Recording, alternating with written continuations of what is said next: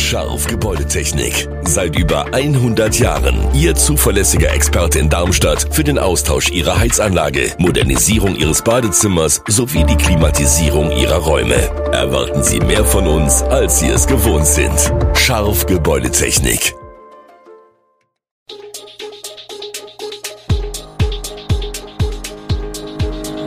Gude, unser morgendliches News Update. Das Wichtigste aus Südhessen für Sie im Überblick. Guten Morgen aus Darmstadt an diesem 27. Dezember. Virologe Drosten, Corona-Pandemie ist vorbei, Parken am Darmstädter Hauptbahnhof, kein Rabatt für Pendler, 9 Millionen Ukrainer ohne Strom. Das und mehr gibt es heute für Sie im Podcast. Die Corona-Pandemie ist aufgrund der breiten Immunität in der Bevölkerung nach Ansicht des Virologen Christian Drosten in Deutschland ausgestanden. Die Immunität gegen SARS-CoV-2 werde nach dem Winter so breit und belastbar sein, dass das Virus im Sommer kaum noch durchkommen könne, sagte Drosten. Die Einschätzung, dass der pandemische Zustand überwunden ist, teilen inzwischen viele Experten. Der Darmstädter Hauptbahnhof ist unattraktiver geworden. Bahnpendler, die mit dem Auto anreisen und ihren Wagen im Park and Ride Parkhaus auf der Westseite abstellen, erhalten dort keine Ermäßigung mehr. Bislang bekam man gegen Vorlage einer Zeitfahrkarte einen vergünstigten Pauschaltarif eingeräumt. Doch die entsprechende Vereinbarung mit dem Land Hessen ist nun nach 15 Jahren ausgelaufen. Zu spüren bekommen hat das etwa Hubertus Wiedholz. Der Rentner aus dem Darmstädter Umland hat ein Seniorenjahresticket des Rhein-Main-Verkehrsverbunds und ist damit nach Mainz gefahren. Wie üblich, stellte er sein Auto in das Parkhaus am Europaplatz.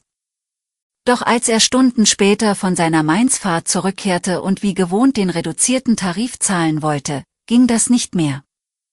Das hat sich total geändert, bedauert Wiedholz. Abgerechnet werde nun einheitlich über ein Kassensystem, nachdem beim Einfahren automatisch das Autokennzeichen gescannt wurde.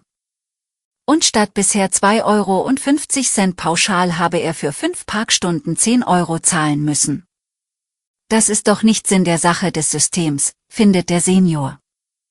Da kann ich auch gleich ganz mit dem Auto fahren.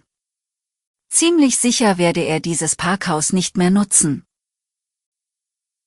in der Ukraine sind infolge der russischen Angriffe auf das Energienetz immer noch rund 9 Millionen Menschen ohne Stromversorgung. Und in Kiew befürchtet man schon bald neue Wellen von Marschflugkörpern und Raketen, möglicherweise schon in der Neujahrsnacht. Derweil wirft der russische Außenminister Sergei Lavrov der Ukraine vor, die NATO tiefer in den Krieg hineinziehen zu wollen.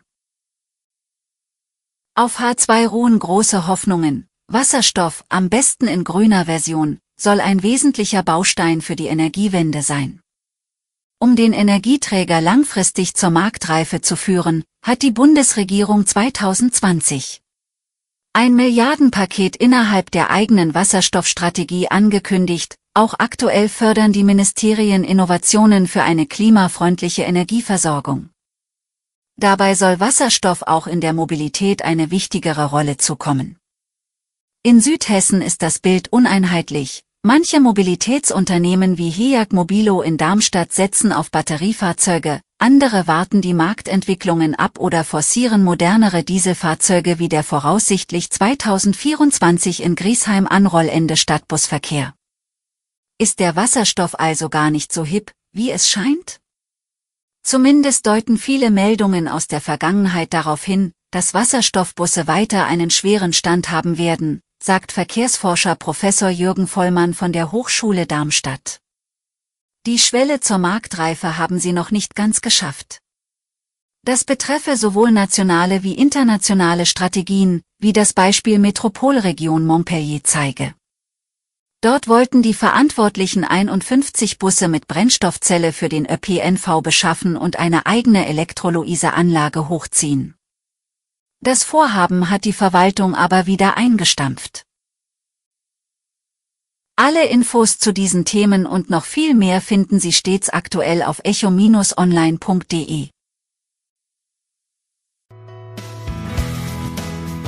Gute Südhessen ist eine Produktion der VRM von Allgemeiner Zeitung, Wiesbadener Kurier, Echo Online und Mittelhessen.de. Redaktion und Produktion die NewsmanagerInnen der VRM. Ihr erreicht uns per Mail an audio.vrm.de.